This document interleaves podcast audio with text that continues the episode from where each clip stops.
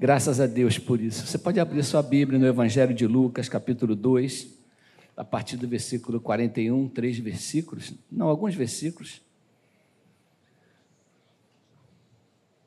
O tema dessa palavra de hoje é perdendo Deus na igreja, perdendo Deus no templo, perdendo Jesus no templo.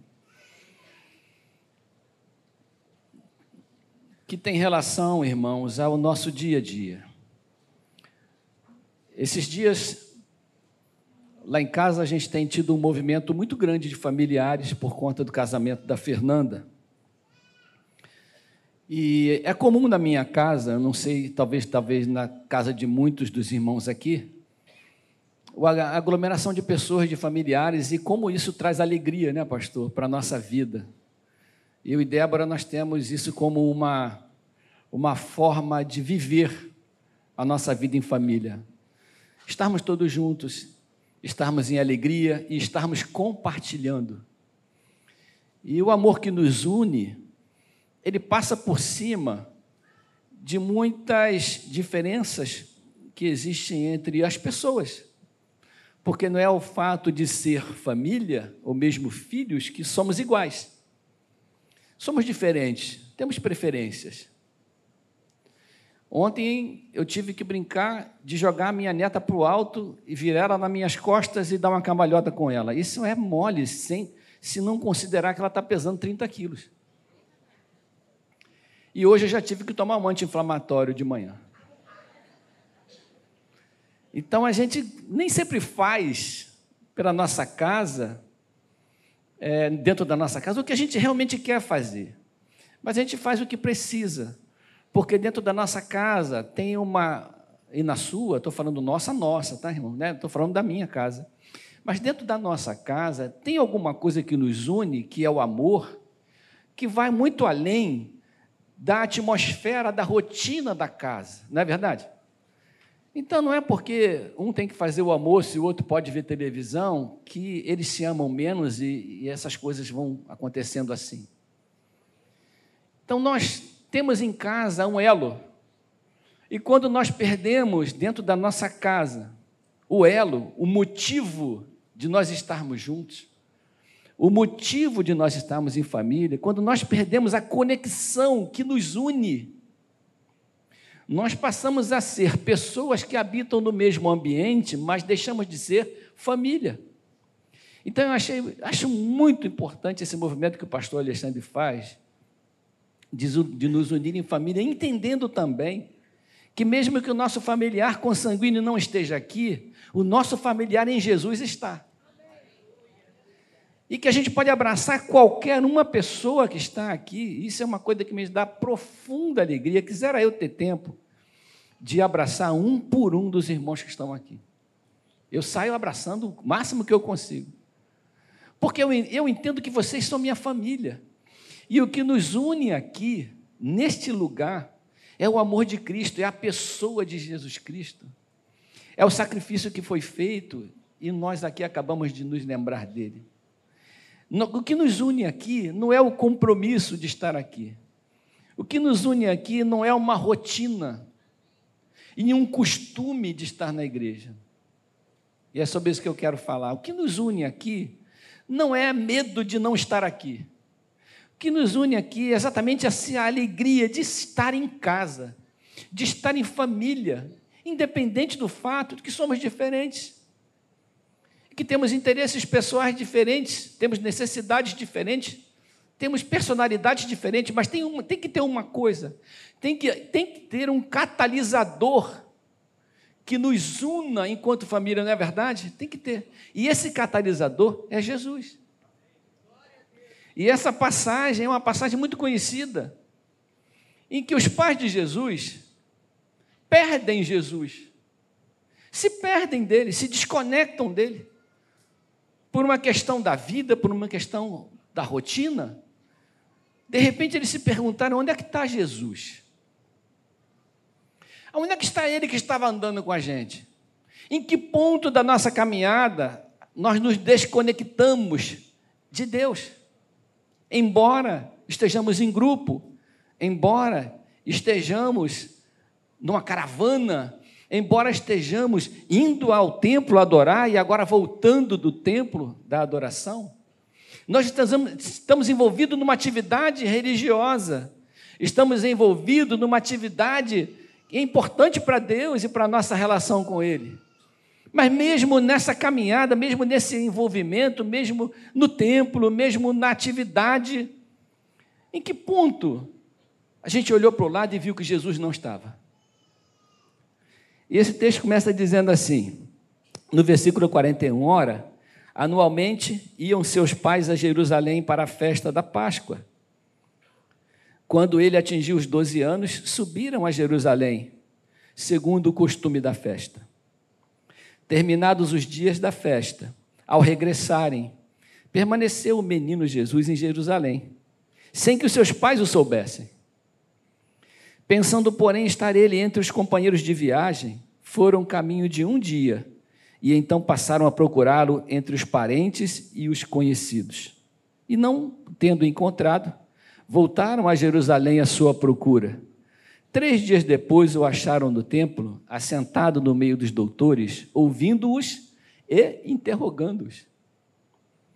Pai amado, esta é a sua palavra nessa manhã para o nosso coração. E nós pedimos de todo o nosso coração que o Senhor fale conosco e que prepare os nossos corações também para aquilo que o Senhor quer ministrar para a nossa vida. A família de Jesus subiu para a festa em Jerusalém, talvez a festa mais importante para o povo judeu. E eles faziam isso. Uma vez por ano eles subiam para a festa. Naquela festa era um grande movimento de pessoas. Só levitas, segundo os historiadores, tinham 4 mil levitas servindo ao povo e organizando os sacrifícios e administrando aquele movimento religioso que acontecia naquele lugar, em que todo o povo migrava, em que todas as caravanas se uniam e se organizavam para estar lá naquele momento. Era um evento importante em que, todos cumpriam e que cumpriam com capricho.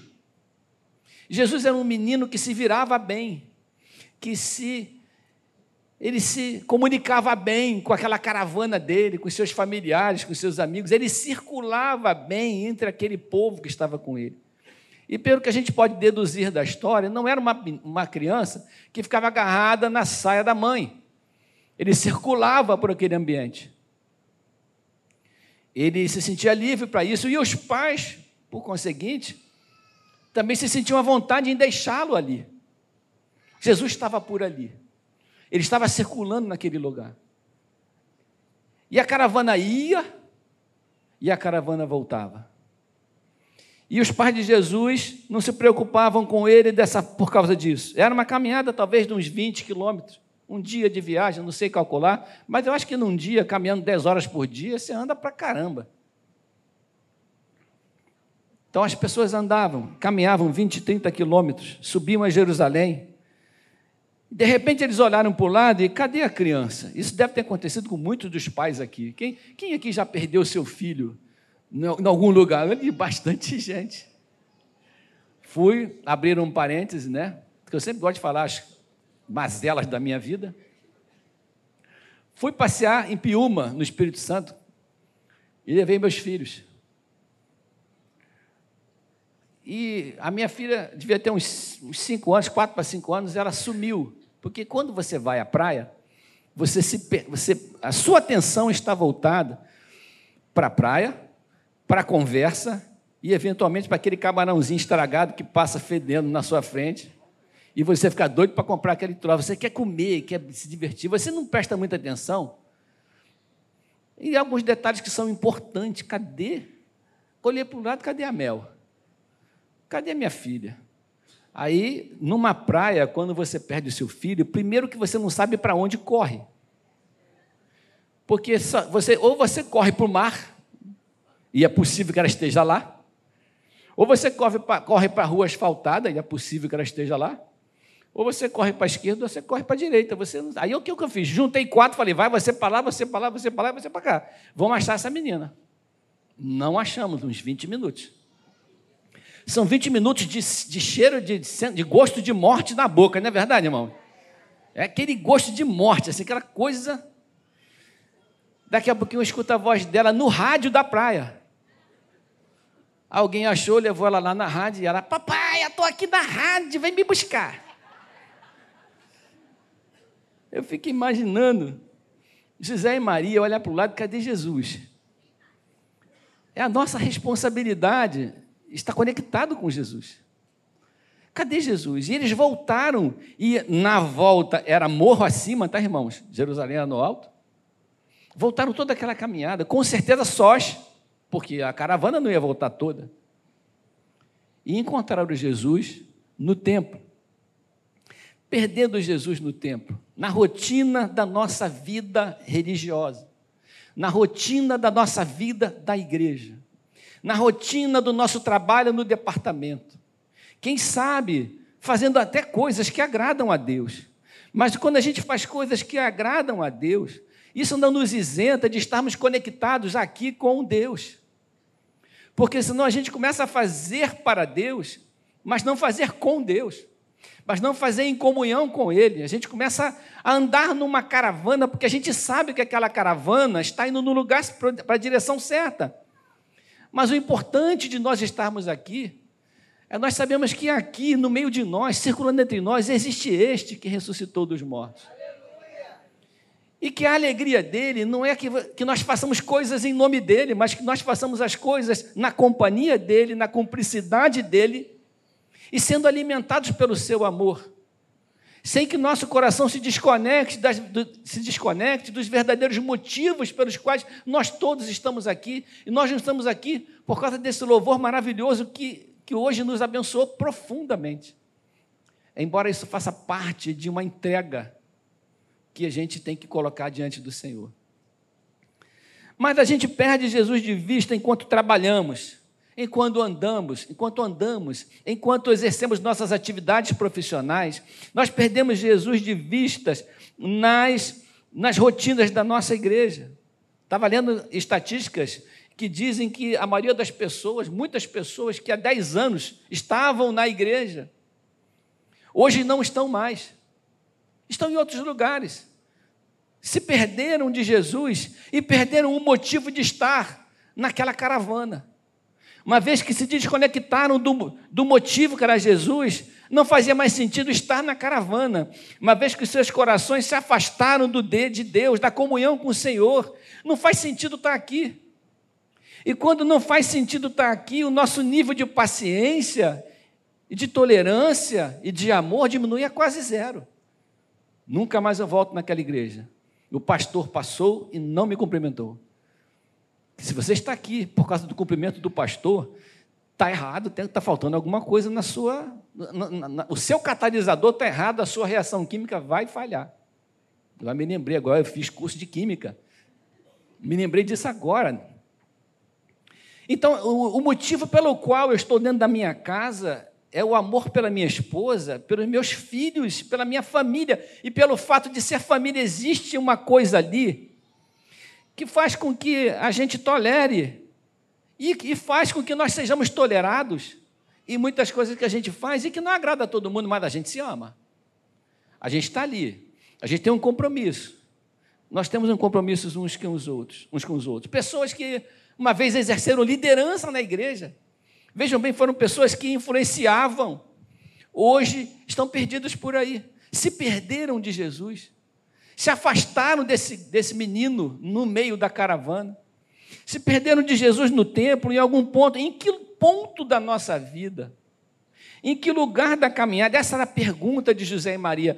Em que lugar que a gente passou que a gente esqueceu Jesus? Em que lugar? Foi no meu orgulho? Imagina Maria e José andando numa caravana com milhares de pessoas, tendo que tomar conta de um filho de 12 anos. Quem tem filho de 12 anos sabe que quase só se você amarrar ele. Ele não para num lugar. Mas Maria pode ter pensado: será que foi na hora que eu estava preocupada com a alimentação da família e que eu parei de me preocupar com meu filho? Será que foi na hora daquela conversa em volta da fogueira que eu parei de me preocupar com meu filho? Será que foi na hora que eu estava preocupado com as minhas conexões pessoais que eu parei de se preocupar com Jesus? Em que ponto? Eu tenho que achar o ponto onde o meu coração se afastou de Jesus. E aí eu tive, eles tiveram que abandonar aquela caravana para voltar atrás de Jesus, para achar o ponto onde se perderam dele, para se conectar com Jesus. Descobriram que a igreja, que a caravana, que a multidão era menos importante do que o, o Deus que se perdeu. E voltaram atrás. E foram buscando.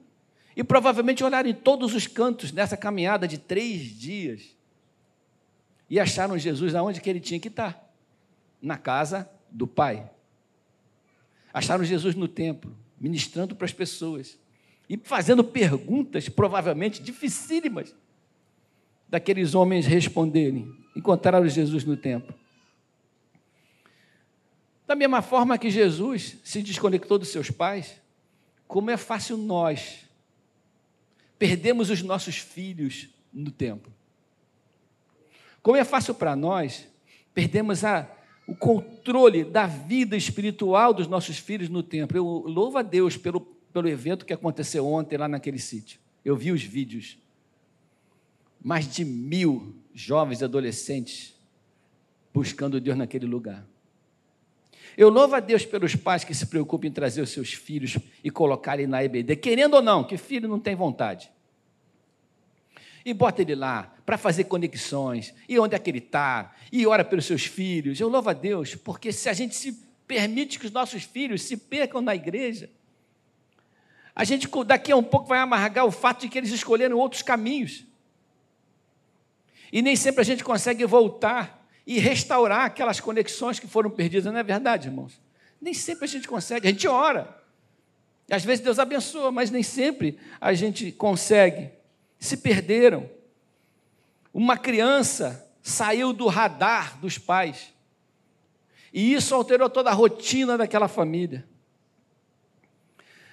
Eu estava lendo sobre isso e eu descobri que às vezes também nós podemos estar na igreja e nos perdemos de Deus perdendo a conexão com a Sua palavra. Ontem eu fiz uma ministração aqui e que vou fazer de novo a mesma mensagem hoje à noite.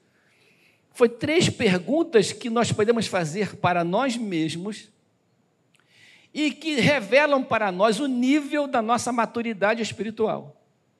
Foi esse assunto que nós tratamos aqui na consagração. E que eu vou tratar de novo hoje à noite, se Deus permitir, se eu não tiver infartado até lá. A gente não sabe, né, irmão? Né? Se bem que eu já almocei aqui um golinho de suco de uva e um pãozinho. Se eu ficar só nessa dieta, estou bem. Mas são perguntas da nossa maturidade, em que a gente às vezes se desconecta da palavra de Deus. E uma das fases da nossa maturidade é nós sabermos exatamente definir o que é o certo e o que é o errado. Faz parte da nossa maturidade saber olhar para as coisas. E eu até usei o exemplo ontem de manhã da nota falsa. Quando você recebe um dinheiro falso, por que, que você recebe um dinheiro falso? Porque você não conhece o verdadeiro. Não adianta você conhecer todas as possíveis, falsifica possíveis falsificações que se possa fazer numa nota de 100 reais ou de 100 dólares, para valorizar aqui o exemplo, né? Você não adianta você saber o que é que se pode fazer de errado para que eu possa saber que está errado. Basta você saber o verdadeiro. Basta você conhecer a verdade, que você automaticamente identifica tudo que é errado, tudo que é falso. Se eu conhecer bem uma nota verdadeira, não quero saber o que você vai inventar para falsificar, eu vou saber que está errado. Quando a gente desconecta da palavra, a gente para, para de perceber o certo e o errado, para de perceber a sã doutrina, para de perceber quando alguém está nos enganando com sutilezas e com vãs filosofias, como diz a palavra. A gente para de. Nós ficamos vulneráveis a ventos de doutrinas. Como é que eu sei que uma coisa está errada? Conhecendo a verdade, e a verdade vai nos libertar. Conhecendo a verdade, está conectado com a palavra. E o rei Josias, lá em 2 Reis, capítulo 22, diz o texto que ele era um rei extremamente piedoso e resolveu fazer uma reforma no templo. Ele resolveu dedicar um tempo ao templo e resolveu dar uma limpeza, uma reforma, uma faxina naquele lugar. E ele começou a tirar os deuses pagãos que há 300 anos estavam enfiados naquele lugar. Isso aqui sai, isso aqui sai, isso aqui sai. Eu me lembro uma vez que o pastor Davi Silveira fez um retiro de adolescentes num colégio aqui na Taquara, e o único lugar que tinha para fazer a reunião com os adolescentes era numa capela católica que tinha lá. Eu não sei se é verdade exatamente isso, mas ele entrou com aquele povo todo lá. Eu acho que ele virou os santos tudo para a parede, assim, se não me engano. E ele fez a reunião lá. E muitos jovens foram batizados com o Espírito Santo naquele lugar, naquele local. Porque é o pé do crente, é o pisar do santo que santifica o lugar. Quando a gente entra, a gente santifica os lugares, porque nós estamos conectados e nós somos o templo, irmãos. Como eu posso me perder de Jesus no templo se o templo sou eu? Como é que eu posso olhar para mim e não achar Jesus dentro de mim?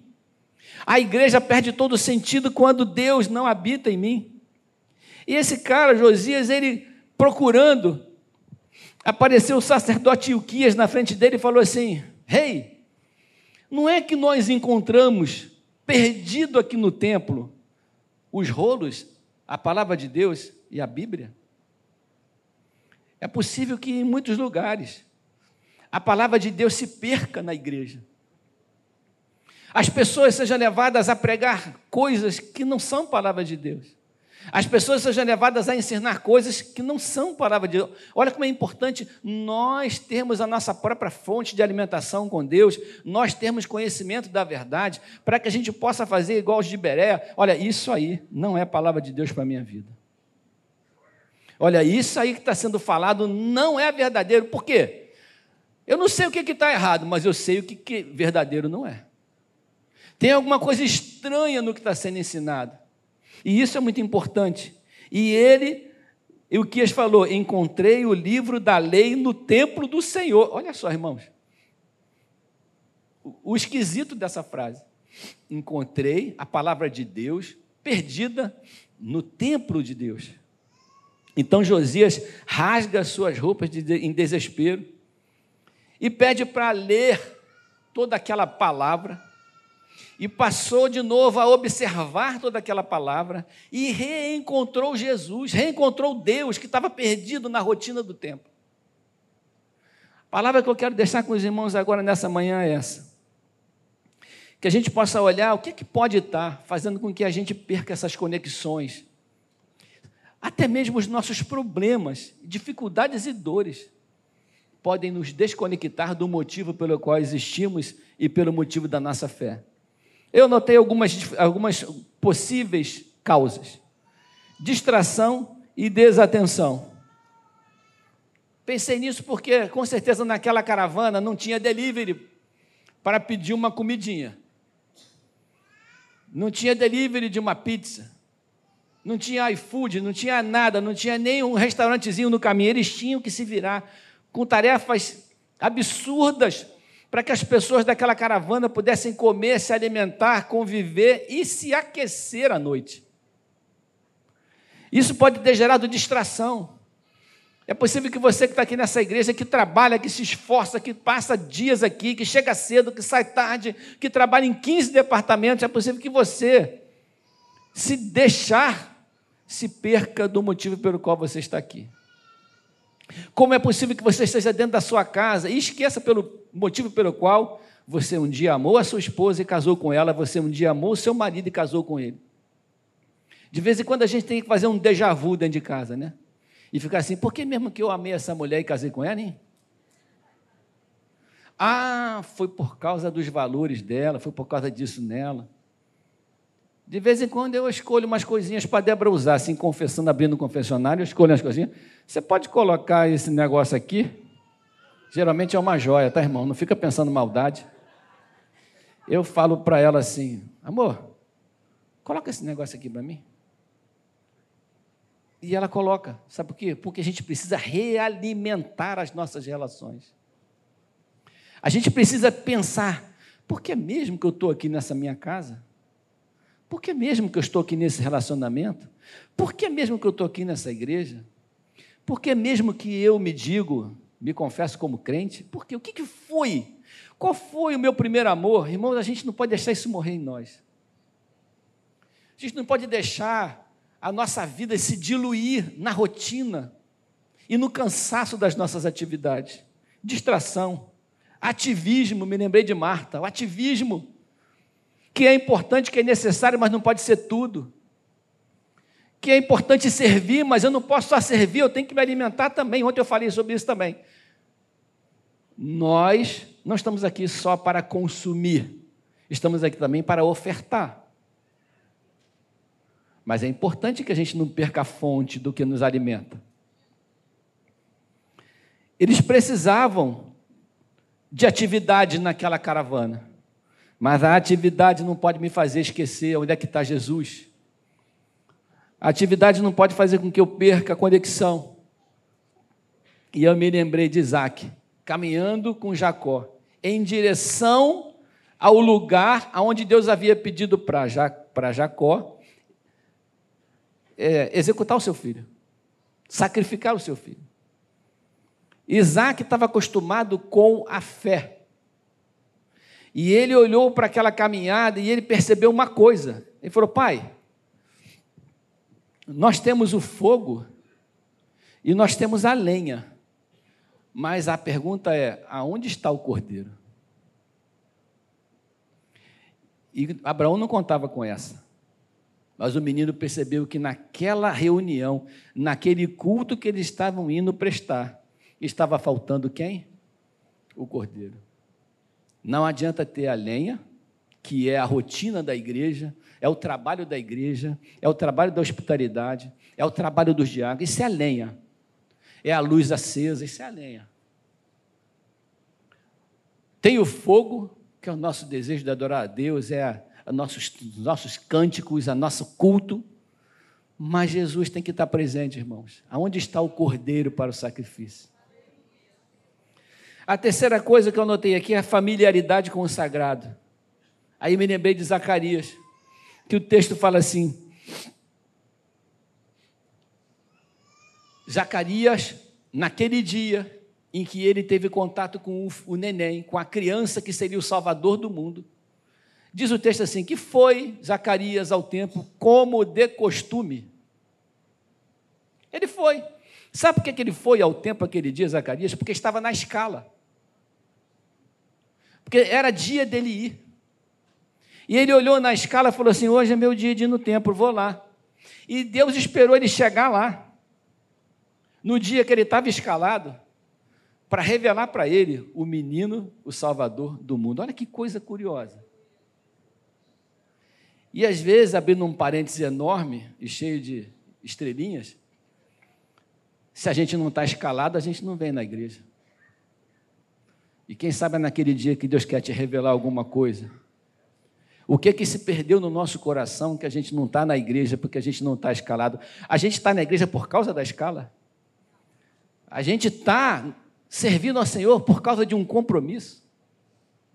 Ou a gente está servindo ao Senhor porque o nosso coração arde de estar na presença de Deus?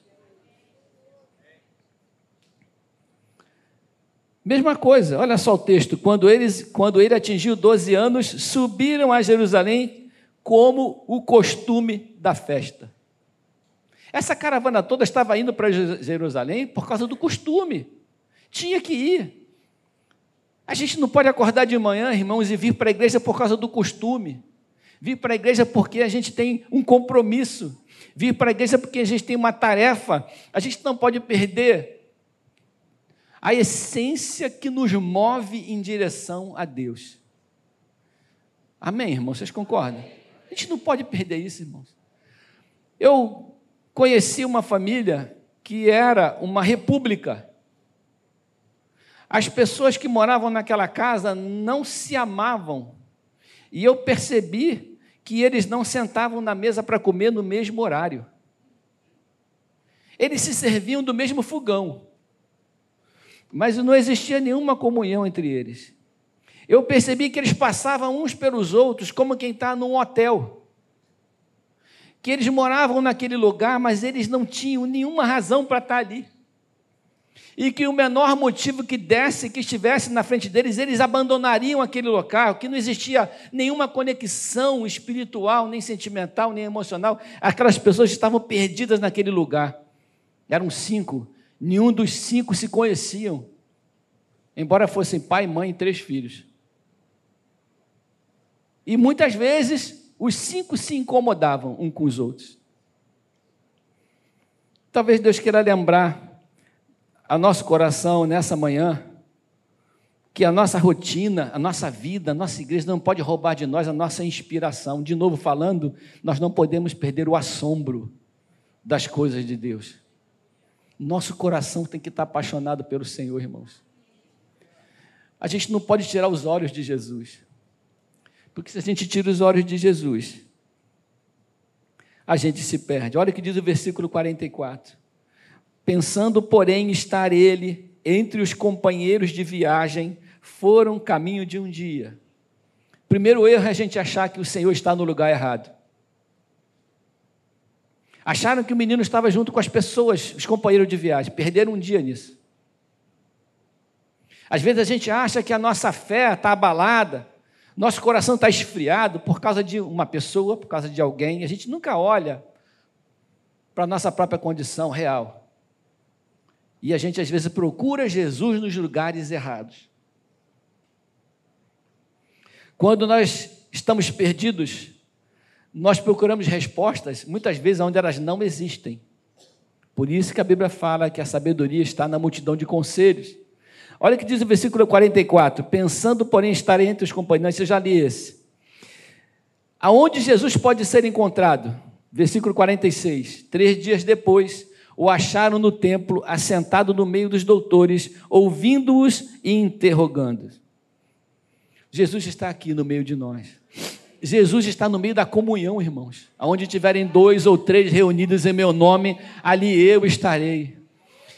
É importante a gente estar aqui, como a pastora Meire sempre gosta de ressaltar, é importante estarmos aqui porque é na comunhão, é no abraço, é no compartilhar que a gente encontra Jesus. Ele está no templo falando das coisas do Pai, discutindo das coisas que interessam ao Pai, discutindo a respeito do reino, e ele está no meio da comunhão dos santos. Nós precisamos nessa manhã levar isso para o nosso coração. Nem sei que horas são, já passei. Mas que você leve isso para o seu coração. Se se você olhar para a sua vida agora e perceber em algum lugar da minha caminhada, eu me perdi de Jesus. Tem alguma coisa faltando. Eu estou preocupado com um monte de coisas, mas eu não estou mais sentindo a presença de Deus na minha vida. Para e volta. Tenta encontrar o ponto em que você se desconectou de Jesus. E restaura a sua relação com Deus.